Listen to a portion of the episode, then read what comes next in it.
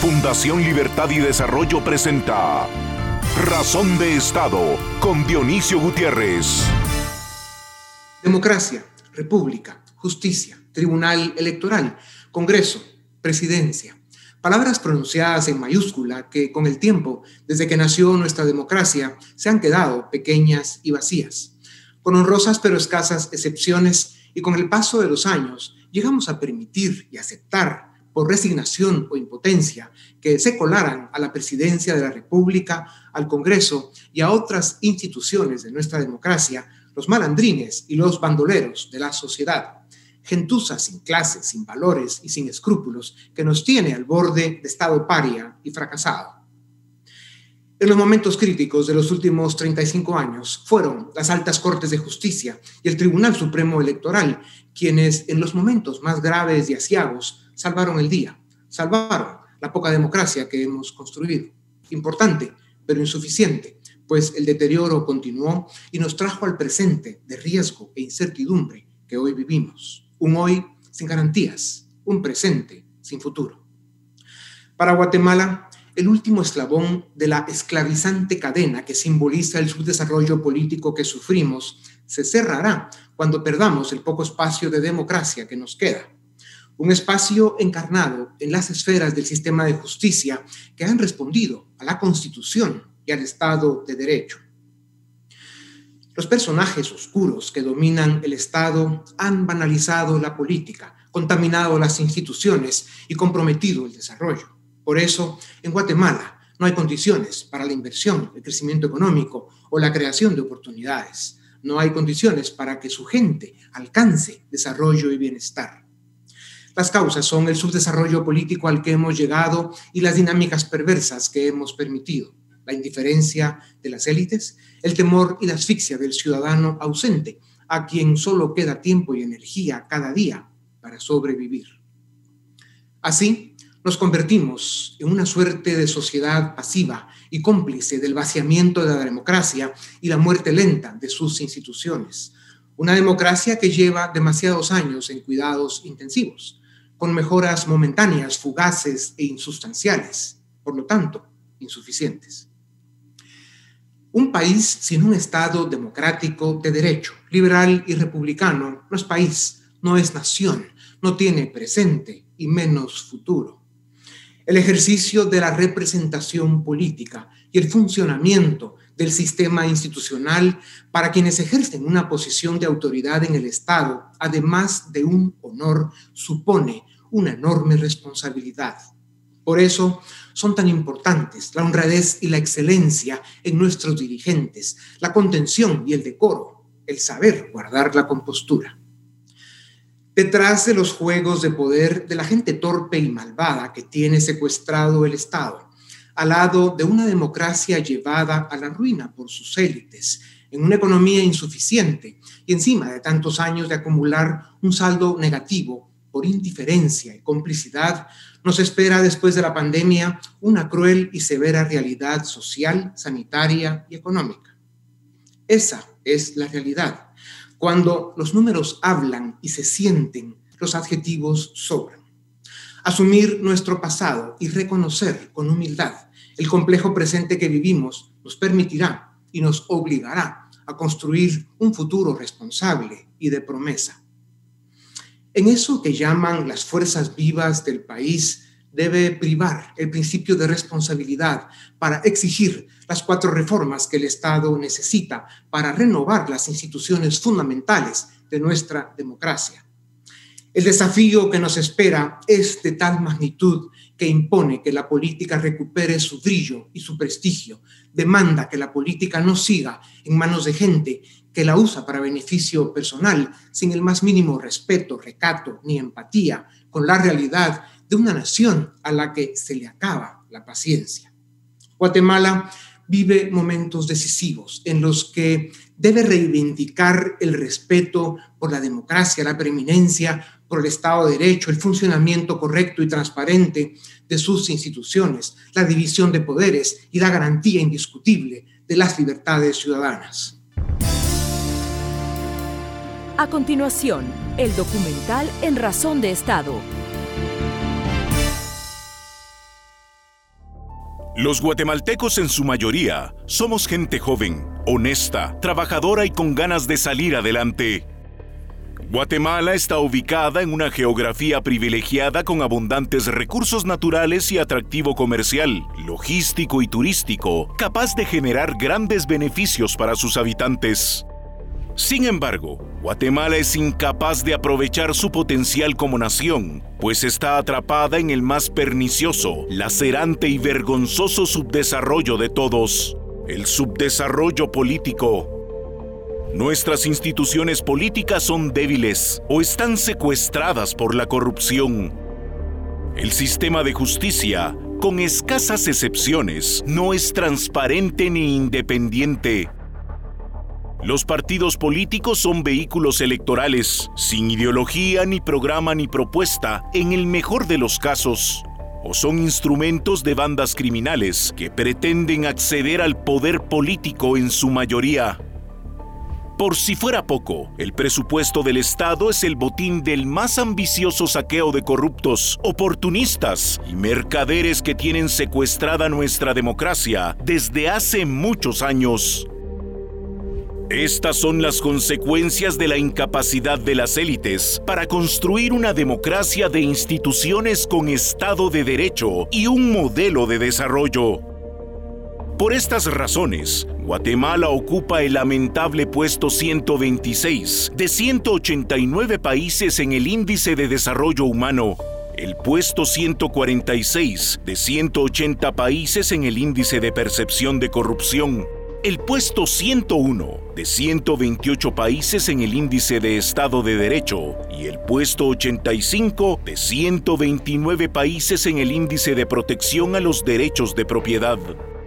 Nuestra institucionalidad está en los niveles más bajos de la región, cercanos a Honduras, Nicaragua, Bolivia y Venezuela, Guatemala no atrae inversión, no genera suficientes empleos ni oportunidades, no crece económicamente y no ofrece desarrollo para su población. Estas son las desgracias que causa el subdesarrollo político. En la víspera del bicentenario de la independencia, en Fundación Libertad y Desarrollo y desde esta tribuna nos sumamos al esfuerzo de grupos e instituciones que creen que Guatemala tiene la capacidad de enderezar el camino y construir un Estado con instituciones sólidas que nos permitan iniciar el camino al desarrollo. Instituciones que respondan a los ciudadanos que quieren cambiar la forma en que se conducen los asuntos públicos y políticos del país. Los primeros pasos de este irrenunciable sendero son las cuatro grandes reformas institucionales. La primera, la ley electoral y de partidos políticos, para promover un sistema verdaderamente democrático, republicano y liberal, que castigue con severidad a quienes usen dinero de la corrupción y el crimen organizado para manchar la política. Una ley electoral que obligue a que los partidos políticos sean instituciones de representación ciudadana, con dirigentes de alta calidad moral y profesional, con visión de Estado de largo plazo. La importancia de esta reforma se debe a que los partidos políticos son el punto de partida de la democracia, son el epicentro desde donde se forma y evoluciona el Estado. La segunda reforma es para el sistema de justicia, la cual debe despolitizar la elección de jueces y magistrados a las altas cortes y debe cerrar las puertas que permiten que los operadores de las mafias capturen la justicia. Esta reforma al sistema de justicia debe garantizar que los jueces sean independientes del poder político y que lleguen a las cortes por mérito y por ser los juristas más respetables del país. La tercera reforma se debe hacer al sistema de administración pública para garantizar transparencia, honradez, eficiencia y resultados en la administración del presupuesto y en las compras y contrataciones de gobierno. Esta reforma debe eliminar la corrupción y asegurar un severo castigo a los necios que sigan saqueando el patrimonio del Estado. La cuarta reforma es para el régimen de servicio civil y debe garantizar la formación de una tecnocracia de profesionales de alta calidad moral y académica, Profesionales con experiencia, comprometidos con el Estado y sus ciudadanos. Sin estas reformas, Guatemala seguirá hundida en este humillante subdesarrollo político, víctima de una clase política inepta, egoísta y criminal seguirá contaminándose con los fantasmas del populismo y el autoritarismo y seguirá consolidándose como un Estado fracasado, un narcoestado o un Estado criminal. Para salir del atraso y la pobreza, debemos vencer el subdesarrollo político. Y para vencer el subdesarrollo político, debemos rescatar y reformar las instituciones del Estado y como no podemos esperar que los políticos que controlan nuestra democracia y la tienen secuestrada lo hagan, toca a los ciudadanos asumir la responsabilidad. Guatemala. Llegó el momento de romper las cadenas del subdesarrollo político.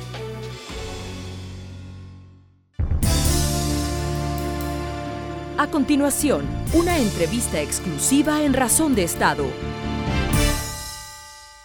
Bienvenidos a Razón de Estado. Tengo el gusto de presentarles al doctor Bernardo Arevalo, diputado al Congreso por el movimiento SEMIA. Es doctor en sociología, fue profesor universitario y fue embajador de Guatemala en España. Y a Estuardo Rodríguez Aspuro, que es diputado al Congreso también por el Partido Humanista, es licenciado en Relaciones Internacionales con una maestría en Ciencias Sociales y es profesor universitario en Guatemala y en Taiwán iniciamos esta entrevista eh, expresando nuestros mejores deseos por la pronta recuperación del presidente Yamatei. Eh, doctor Arevalo, licenciado Rodríguez, gracias por su tiempo. Ustedes son dos diputados que desentonan con el perfil de la mayoría de sus compañeros en el Congreso. Al igual que otros 20 diputados, más o menos, ustedes tienen las credenciales y los valores para hacer el intento de cambiar el rumbo de nuestro país uno de los dramas de Guatemala, y debo decir uno de los más graves, es que el Congreso fue capturado desde hace muchos años por eh, bandas criminales, las cuales usan esa institución fundamental de la democracia para defender y promover negocios ilícitos, corrupción e impunidad. Eh, hemos llegado como nación al extremo absurdo y vergonzoso de tener como diputados a mercachifes, ladrones, narcos y matones controlando el Congreso y haciendo todo lo posible para que el organismo legislativo eh, no salga nada de él que beneficie a nuestro país. Doctor Arevalo, hace unos meses expertos de agencias de seguridad de Estados Unidos afirmaron que en la legislatura 2020-2024 hay por lo menos 22 diputados vinculados al narcotráfico, 50 diputados con negocios públicos marcados, con conflictos de interés y corrupción, y otros tantos que representan intereses de grupos y personas que quieren hacer negocios con los dineros públicos o que necesitan asegurar impunidad y para eso buscan el secuestro de otras instituciones de la democracia, como las Cortes de Justicia ustedes eh, eh, dos, junto a ese grupo eh, escaso, a ese escaso grupo de 20, 25 diputados respetables, tienen en común que buscan el bienestar de la nación. ¿Cómo podrían, doctor Arevalo, construir un consenso mínimo suficiente para generar un bloque de fuerza y de esencia en el Congreso, esos veintitantos diputados que llenan los requisitos, para, por un lado, contrapesar a las bandas criminales que dominan el Congreso y, por otro, em, promover una agenda que dé soluciones y esperanza a nuestro país. Eh, han intentado buscar el apoyo de los ciudadanos, no como partidos, sino como representantes del pueblo, en un Congreso secuestrado por el crimen organizado. Bueno, eh, antes que nada, muchas gracias, Dionisio, por esta invitación. Es un gusto estar con ustedes y un gusto compartir el escenario este, con el diputado Rodríguez Aspuru.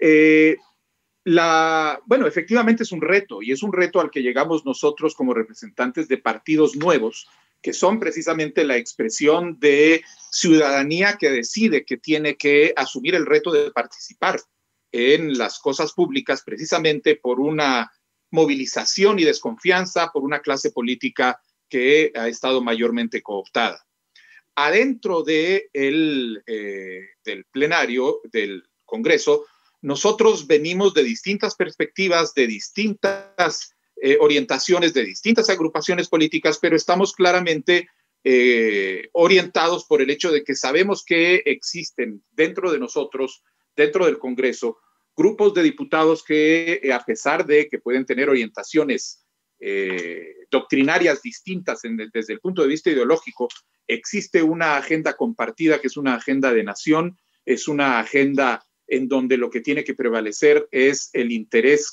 común y la institucionalización frente a este proceso de desdemocratización que hemos estado viviendo. Y lo hacemos manteniendo coordinación alrededor de distintos temas, mantenemos una conversación muy fluida este, y vamos de esa manera encontrando las formas de coordinar y de converger alrededor de algunos temas y de posiciones.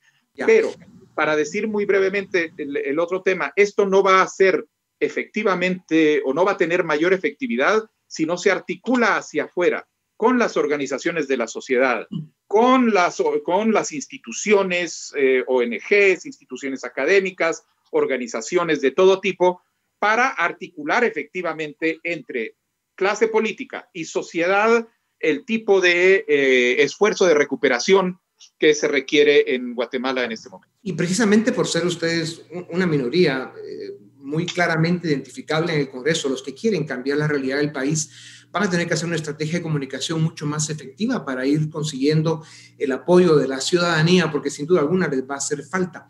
Decía Rodríguez Aspuru, el, el verdadero problema de Guatemala es su subdesarrollo político. Nuestro país es víctima desde hace muchos años ya de una clase política inepta, criminal y egoísta, y de la indiferencia o la complicidad de las otras élites. Si no cambiamos el rumbo, Guatemala seguirá consolidándose como un Estado criminal o un narcoestado. Hay consenso suficiente sobre la necesidad de hacer eh, cuatro grandes reformas del Estado, las cuales tienen oxígeno y una nueva oportunidad. La ley electoral, el sistema de justicia, la administración del Estado y el servicio civil se deben pulir los proyectos y decidir lo que sea mejor para nuestro país. Eh, en el horizonte próximo está la elección de autoridades para las Cortes de Justicia. Después de casi un año de atraso y una interminable lista de trampas y excusas, seguimos sin Cortes de Justicia eh, dominados por la impunidad y la ausencia de Estado de Derecho. El mundo nos ve como un país sin leyes y sin justicia. ¿Qué puede hacer, licenciado Rodríguez Aspuru, la oposición a los grupos que pretenden mantener el secuestro de la justicia, primero para que se elijan las cortes y segundo para que los elegidos sean juristas respetables. ¿O es la denuncia lo único que les queda?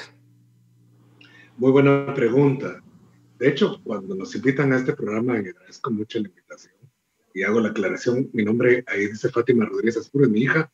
Entonces, pues, estoy usando, usurpando su computadora y muchas gracias por eso.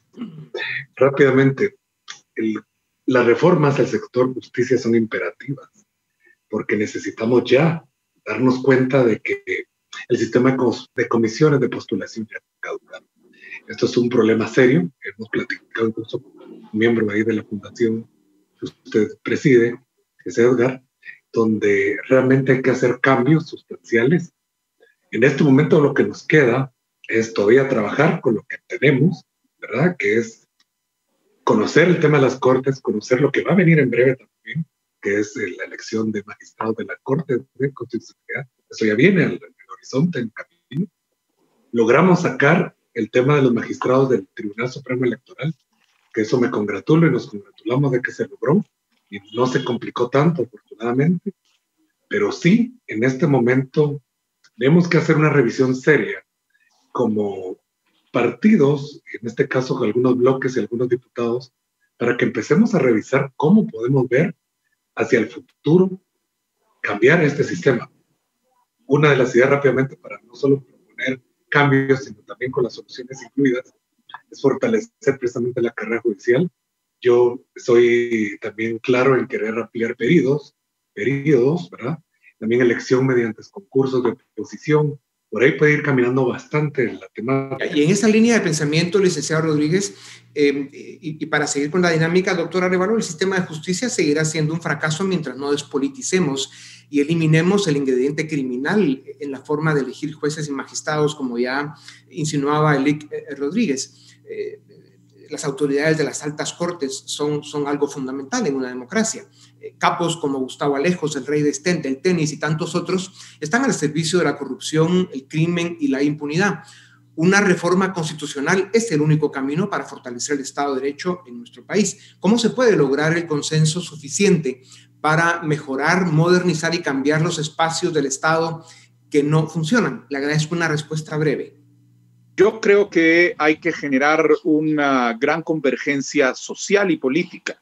Es decir, tenemos que empezar a atar voluntades dentro de la sociedad y dentro de la clase política alrededor de esa visión de una reforma constitucional que perfectamente, que precisamente nos va a permitir alcanzar esa transformación de tener un Estado cooptado a tener un Estado consolidado, de poder de pasar de la formalidad de nuestra legislación democrática a darle la sustancia para que la ley no únicamente sea democrática cuando está escrita en la Constitución, sino que se practique de manera real en la cotidianeidad y eso requiere un esfuerzo colectivo. Seguro. El licenciado Rodríguez hablaba de los cambios que necesita la ley electoral y que ya eh, él y su partido han jugado un, papel importante. Licenciado Rodríguez, eh, los cambios que necesita la ley electoral conforman otra gran reforma para el Estado de Guatemala.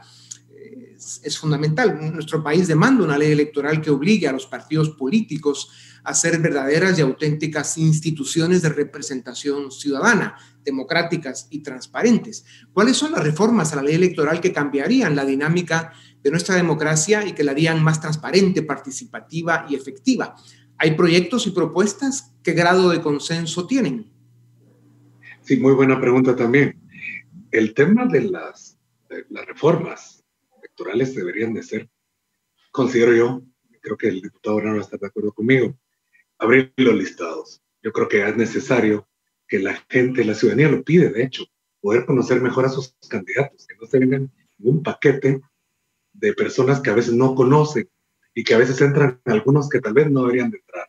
Financiamiento electoral. Exactamente. El ciudadano debe poder escoger realmente por quién quiere votar, por supuesto por la representación. Yo creo que es importante nunca debilitar el sistema de partidos políticos, que es la base siempre histórica, fundamental para una democracia no hay que debilitar esto, hay que fortalecer el sistema partidista. ¿El financiamiento electoral sería otra cosa, licenciado? También sería el financiamiento y también muy importante el tema de modificar el esquema de la libertad en el tema de transfugismo, porque considero que esto no está muy claro, se manejó una forma, creo yo, confusa por parte de este partido de la UNE, que establecieron un parámetro que no quedó claro y que realmente no permite que las personas estén donde deben de estar.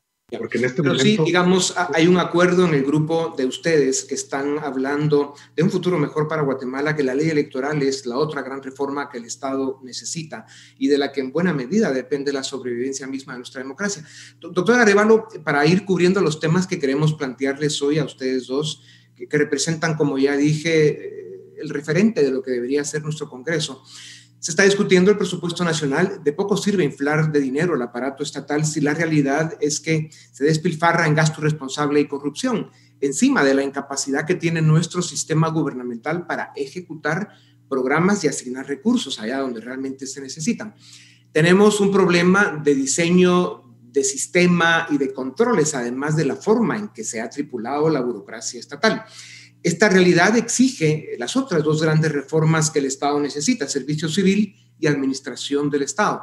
Los países exitosos tienen una tecnocracia estable y bien remunerada y un sistema de administración que permite y obliga a usar los recursos públicos de forma eficiente y transparente.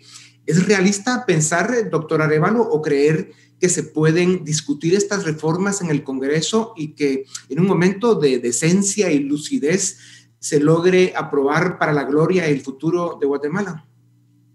Mire, es necesario.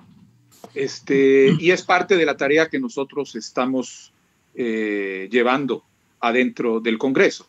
Muy claramente la reforma, una nueva ley de servicio civil para crear un sistema profesional, meritocrático, blindado de las, del clientelismo y que intercambie eh, las condiciones dignas eh, y confiables y estables de servicio a cambio de eficiencia y cuentadancia en los funcionarios es una cuestión fundamental. Entonces, y de igual manera con los temas de administración. Nosotros estamos ahí vamos a llevar adelante esta batalla, pero inclusive es una batalla que hay que llevar en distintos niveles. Es una batalla que, por ejemplo, con el licenciado Rodríguez Aspuru estamos llevando a cabo en este momento en el marco de la Comisión de Relaciones Exteriores alrededor de la discusión de una nueva ley del servicio diplomático, en donde lo que estamos haciendo en el seno de la comisión es precisamente impulsando la necesidad de finalmente consolidar un sistema profesional que esté blindado de los avatares políticos que cada cuatro años implican un uso y abuso muchas veces de este recurso crítico del Estado en términos de su proyección internacional para servir intereses políticos de todo tema. Y estamos en ese esfuerzo en este momento, o sea, hay que llevarlo y hay distintos escenarios donde hay que jugarlo. Ya. Licenciado Rodríguez Aspuru, además de un Estado fuerte y una democracia republicana funcional, con instituciones que responden a las necesidades y los anhelos de los ciudadanos, hace falta un modelo de desarrollo y las condiciones para lograr un crecimiento económico robusto y suficiente, capaz de generar oportunidades para los ciudadanos y recursos para el Estado. Libertad, con certeza jurídica para la inversión y con estrategias efectivas para aliviar los rezagos sociales que nuestra incompetencia ha acumulado. Así se desarrollan los países. El bloque de la decencia en el Congreso podría encontrar en el presidente de Matei y en el vicepresidente Castillo los aliados necesarios para hacer avanzar la agenda que Guatemala necesita. Hace unos meses el presidente habló de la necesidad de impulsar una reforma constitucional al sector justicia, está promoviendo la integración económica de Centroamérica y quiere ser parte de las otras reformas que el Estado necesita. Como dicen, tómenle la palabra. ¿Qué hace falta, además de que el presidente restablezca su salud para que quienes quieren que Guatemala evolucione y salga adelante alcancen los acuerdos necesarios, pidan el apoyo ciudadano y hagan que los milagros sucedan? Vea, el, con el tema de, primer tema que usted mencionó, varios, la reactivación económica y con la posibilidad de mejorar algunos aspectos, estamos trabajando conjuntamente con el gobierno, con el Ministerio de Economía para ser precisos, con el viceministro, el licenciado Lizardo, ahora doctor Lizardo Bolaños. Lo hemos tenido mucho, formo parte también de la Comisión de Economía y Comercio Exterior. Y tenemos ya puntualmente varias iniciativas que van caminando para poder hacer el cambio este, lo estamos transformando de reactivación económica a recuperación económica, porque así debe ser. Una de ellas es, por ejemplo, reglamentar el convenio 175 de la OIT, el 169 de la OIT, la ley de insolvencias, la de infraestructura, las zonas francas y una ley que estoy yo impulsando que es la facilitación de los trámites. Somos el último lugar en Latinoamérica en tramitología, no puede ser más esto. Eso da mucha discrecionalidad para la corrupción y eso tenemos que evitarlo. Y eso se puede evitar con gobierno abierto, con gobierno electrónico y por supuesto que los procesos sean más fáciles. Nos quedan, nos quedan dos minutos y quisiera plantearles un tema que es fundamental para em, plantearlo eh, en, en, esta entrevista. El 2020 eh, llegó con un reto monumental para la especie humana, una pandemia. Los efectos económicos y sociales dejarán devastado nuestro planeta. Faltan recursos y se han tomado malas decisiones en el primer mundo. Para los países desarrollados como el nuestro, donde lo hemos hecho peor, eh, los efectos serán de pronóstico reservado. Como la historia nos enseña, en una pandemia las medidas restrictivas y la limitación de libertades agravan el daño. Muchos gobiernos caen en la trampa de pretender ser protectores sin tener los recursos para proteger. Esta es la peor combinación de todas. En Guatemala el Congreso todavía no legisla un plan de reactivación económica efectivo, no habla del modelo de desarrollo que ahora más que nunca necesitamos y lejos de eso continúa eh, prorrogando un estado de calamidad que solo ha servido para restringir las libertades ciudadanas y tampoco busca la forma de mejorar el funcionamiento del Estado. Quiero aquí unir las dos preguntas que, me, que tenía para el final. ¿Cómo queda la democracia con un Congreso de Diputados dominado por gente que solo busca proteger sus intereses, sería el primer planteamiento. Y el segundo sería, si creen ustedes que nuestra democracia aguanta con una clase política dominante tan impresentable y miserable como la que padece Guatemala. Un minuto para cada uno. Doctor Arevalo. Bueno, yo voy a, más que irme por la pregunta, yo creo que hay una ausencia alrededor de este tema, Dionisio, y es que lo que necesitamos es una movilización ciudadana. Lo que no existe en Guatemala en este momento es una movilización que desde la sociedad haga presión sobre la clase política para generar los cambios que son necesarios para que la democracia avance. Es en el repliegue de esta presión ciudadana donde eh, actores de todo tipo pueden medrar y actuar con relativa impunidad. Lo que necesitamos es recuperar esa capacidad y articular esa visión y demanda ciudadana con la acción que puede hacerse desde adentro de las instituciones públicas y en conjunto hacer un esfuerzo por una recuperación del Estado que en este momento está efectivamente siendo cooptado. Señores, muchas gracias. Hemos llegado al final, no tenemos más tiempo. A ustedes, eh, nuestra audiencia, también les damos las gracias. Esto es Razón de Estado. Los dejamos ahora con nuestro debate. Muchas gracias. A continuación, el debate en Razón de Estado. Bienvenidos al debate en Razón de Estado. Hoy tenemos a dos diputados al Congreso de la República para hablar de la coyuntura. Nos acompañan hoy Cristian Álvarez de la bancada Creo y Samuel Pérez Álvarez de la bancada eh, Movimiento Semilla. Así que gracias a ambos por acompañarnos en, esta edición de Razón de Estado. Eh, la razón de esta conversación es eh, platicar algunos temas de coyuntura, pero también adentrarnos en aquellos temas, en aquellos grandes temas, digámoslo así, de la reforma del Estado. Y parto de una premisa. Este año el gobierno actual ha tenido el presupuesto más grande probablemente de la historia de nuestro país y sin embargo también hemos visto muchos problemas para que el Ejecutivo pueda hacer realidad los proyectos para los cuales supuestamente se dan los fondos. Entonces, eh, más que una crítica concreta al gobierno de turno, creo que es una crítica al modelo del Estado, a un Estado que no responde, que no es capaz de llegar a sus fines. Y, por ejemplo, uno se plantea si es un problema la ley de contrataciones, si es un problema de un deficiente de servicio civil. Entonces, Cristian, comenzaría contigo a preguntarte cuál o cuáles son esas reformas de Estado que uno ve que podrían en todo caso ser importante discutir, al margen del presupuesto, que obviamente es un tema que ustedes en el Congreso van a entrar a discutir, pero cuáles son a tu criterio aquellas grandes reformas, eh, como he mencionado, se me ocurre servicio civil, ley de contrataciones, ¿cómo lo, ven desde tu bancada? Yo te diría que la discusión importante para Guatemala en el largo plazo, porque tienes toda la razón, Edgar, que hay que dejar la coyuntura para empezar a pensar en lo importante. El tamaño del presupuesto termina siendo una cosa muy sin importancia porque sea grande o sea pequeño, eh, no va a generar nunca lo que se plantean los objetivos, justamente porque las bases en las que está fundado el Estado, pues no terminan permitiendo eh, un Estado eficiente, moderno, que logre, digamos, aplacar o dirigir esos recursos hacia donde más se necesitan. ¿Qué es lo que hace falta? Y es la discusión más importante. Yo te diría que para que estemos sentados en un país eh, con instituciones que piensen en el largo plazo y que de verdad resuelvan los problemas de, fondo de este país, que es la pobreza, eh, que es la violencia y que es la corrupción. Entonces, ahí lo que tenemos que plantearnos es urgentemente una reforma del sector justicia. Es decir, una justicia eh, o un sistema de justicia estable que nos permita entender a los actores económicos, a los actores sociales, qué es lo bueno y qué es lo malo, y que esos conceptos perduren en el tiempo y que no cambien de la noche a la mañana.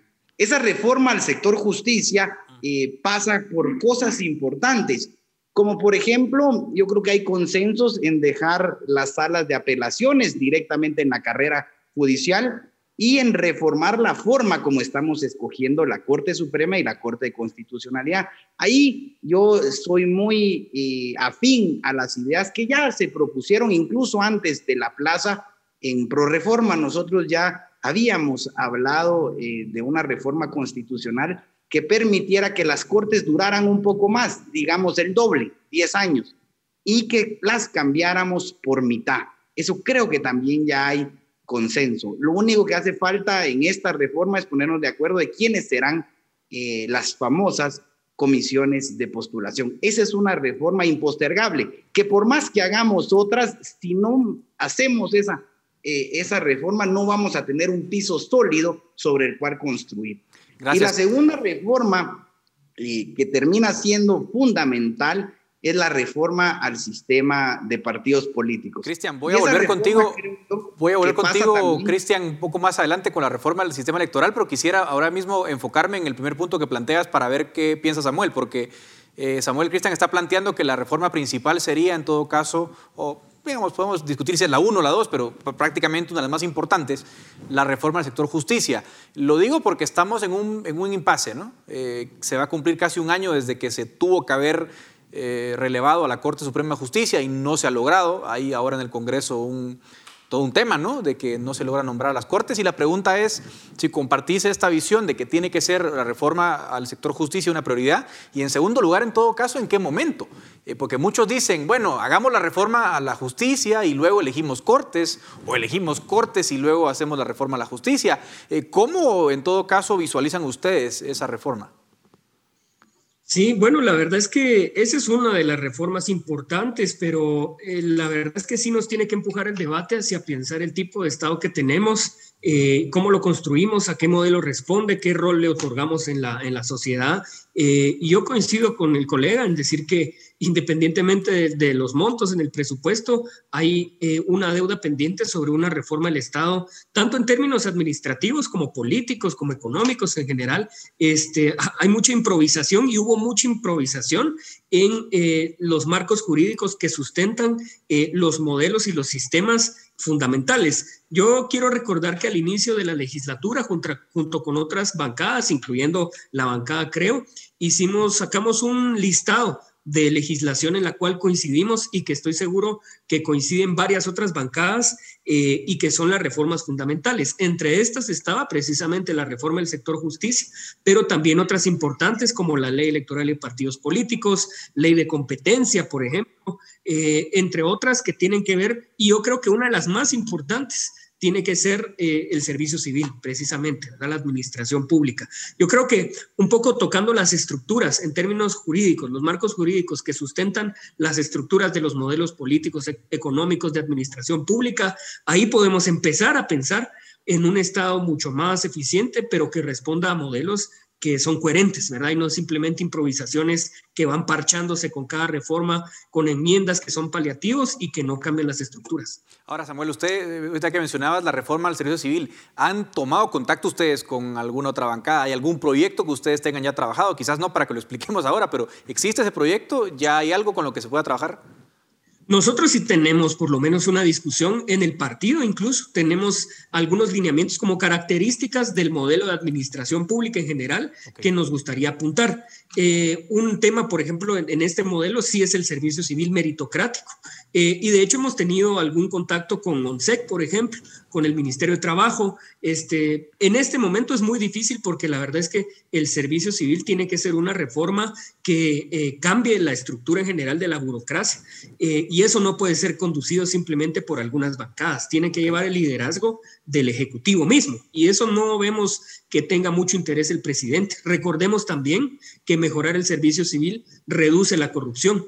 Entonces, tal vez no hayan los incentivos correctos en el Ejecutivo para entrar a ese tema. ¿Cuál es su, opinión, Cristian, en este punto? Porque, digamos, creo que justicia hay, hay un consenso de ambos. Quizás, Samuel, lo que dices, miren, el servicio civil también es una prioridad en estos momentos. ¿La ven igual ustedes, eh, Cristian? Es que el problema es que cuando empezamos a hablar de muchos, lo que hacemos es una lista de Santa Claus que nos desenfoca y no nos deja estar en lo verdaderamente importante. Lo verdaderamente importante es tener un sistema de justicia que meta presos a los malos ya.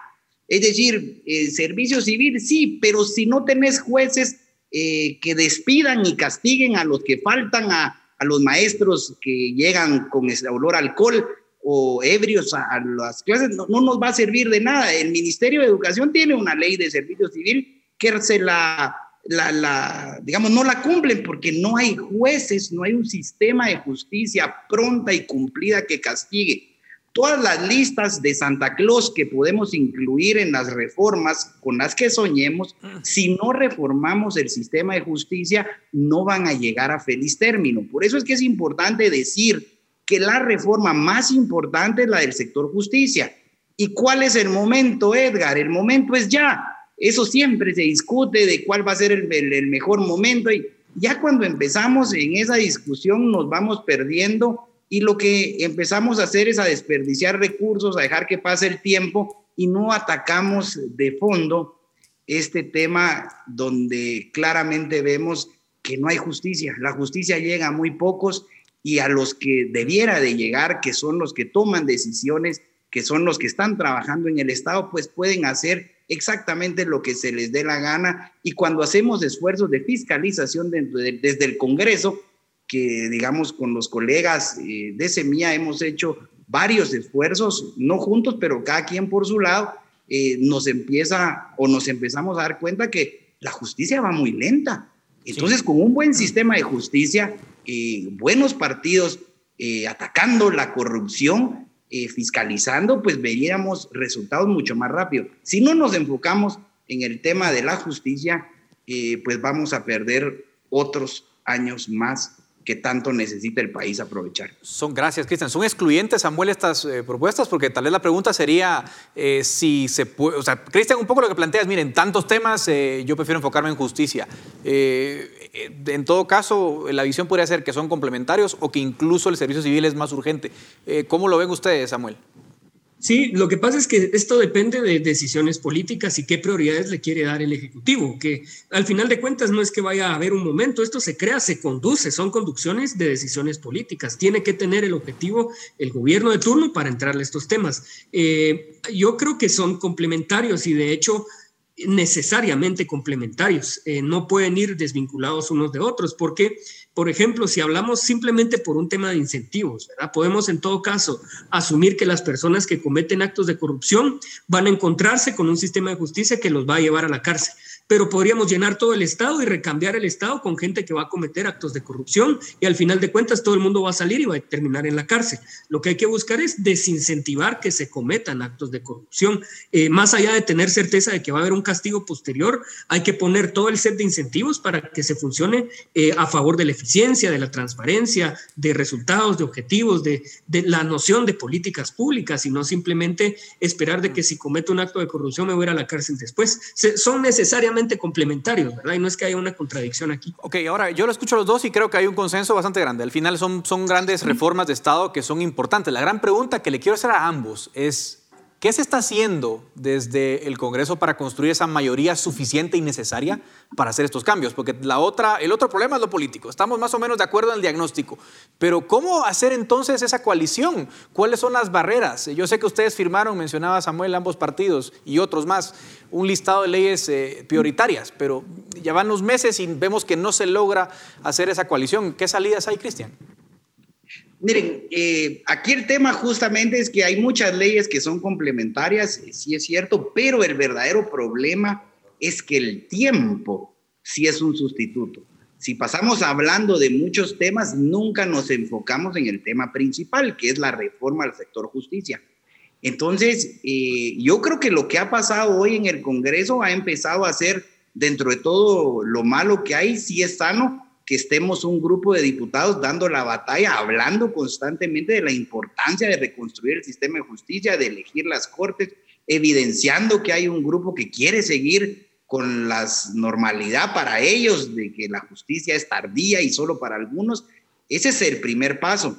Eh, creo que sí tiene mucho que ver lo que tú dices, Edgar, de que tiene que haber un movimiento más amplio, más político, de las calles para generar esa reforma. Yo creo que empieza a ser momento de que un movimiento serio como Pro Reforma en su momento recobre fuerza con algunos otros actores. Creo que tendría mucho eco eh, hoy en el Congreso, pues digamos, eh, no con algunas ideas parecidas enfocado justamente al sector justicia.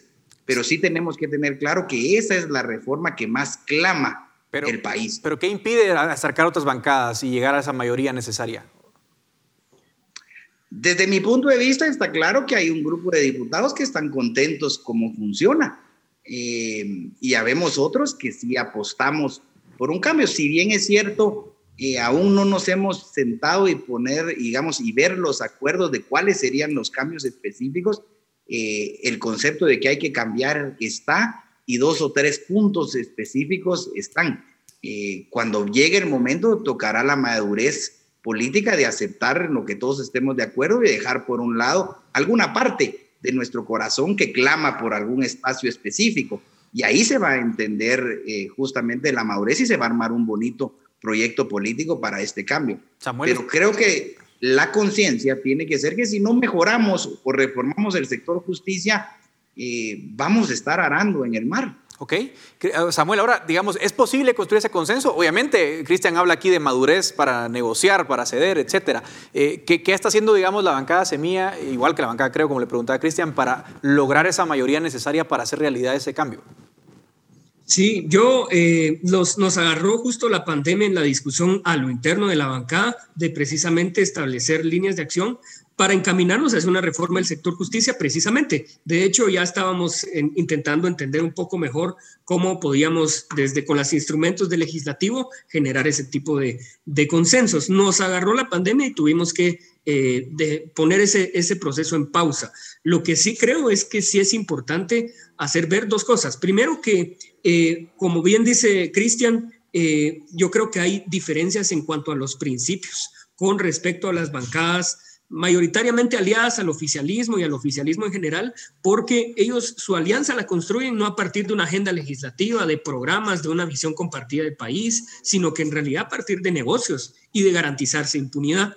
Entonces es muy difícil entablar interlocución cuando la demanda de este lado, por lo menos de mi bancada, no dudo que la de Cristian también, es por mejorar el sistema de justicia para todas las personas. Eh, por ejemplo, no es buscar impunidad o garantizarse este tipo de proyectos. Entonces es muy difícil realmente construir esos consensos cuando los principios de la base de la negociación son diferentes. Y por eso creo yo que lo importantísimo es este tipo de reformas sean conducidas desde el Ejecutivo. El presidente tendría que somatar la mesa y decir, este sistema de justicia no funciona, este modelo de sistema de justicia no funciona, lo estamos viviendo en estos momentos, tenemos que encaminarnos hacia una reforma, incluso constitucional, si fuera necesario, que yo creo que sí lo es, del sistema de justicia. Y ambos, una última pregunta breve. ¿No hace falta ser más eh, decisivo, más eh, vocal de denunciar a esos diputados que no quieren precisamente emprender estos cambios? Rápidamente, Cristian y luego Samuel. Yo creo que, digamos que a pesar de que se oyen las cosas que dice Samuel dentro del Congreso, a mí personalmente no me consta que hayan negocios o que hayan estas cosas. Lo que he visto, lo he denunciado, lo he llevado a la Contraloría, lo he llevado al Ministerio Público. Eh, el problema dentro del Congreso es que son ciento 60, necesitas 81 para mover una agenda. Y en las bancadas eh, pequeñas o minoritarias que nosotros representamos, eh, tenemos que entender y, y aceptar, porque así es, lo que nos toca es en el Pleno hacernos escuchar y alzar nuestra voz y esa minoría que se va convirtiendo poco a poco en mayoría. Eso es de lo que hacemos y lo entendemos que ese es nuestro rol. Por eso yo no falto a una sesión del Pleno, trato de hablar en todos los plenos. Eh, eh, eso lo entendemos las bancadas minoritarias y damos la lucha. Solo por tiempo le doy la palabra. Para votar hay 81 votos que nos hacen a un lado. Gracias. Por, por, por tiempo, Samuel, tu, tu respuesta. Sí, este, precisamente ese es el problema, ¿verdad? Yo creo que sí es bien evidente eh, la incidencia y sobre todo yo creo que sí se ha hecho notar muchísimo más en estos últimos meses porque el oficialismo no ha logrado eh, por falta de consensos no ha logrado pasar a veces ni siquiera la agenda del día. Eh, no tienen claridad de que eh, la Junta Directiva es la Junta Directiva del Congreso, incluyendo a la oposición. Entonces, al no tener voluntad de construir consensos eh, y solo lo hacen entre sus aliados y a partir de otro tipo de incentivos, va a ser muy difícil que avance. Yo creo que en todo caso, la capacidad que hemos tenido ahorita de, poner sobre la mesa el tema de discusión e incluso paralizar algunas sesiones del Pleno para que se discuta lo verdaderamente importante, que es el sistema de justicia, ha sido este, evidente de parte incluso de la oposición, a pesar de ser minoría en estos momentos. Muchísimas gracias, les agradezco a, a los dos por esta conversación. Por lo menos vemos que hay puntos de consenso. Ojalá que se haga realidad esa mayoría que necesita el Congreso para hacer esos cambios. Muchísimas gracias a ambos por esta participación y también a ustedes por su sintonía. Esto es Razón de Estado. Razón de Estado con Dionisio Gutiérrez es una producción de Fundación Libertad y Desarrollo.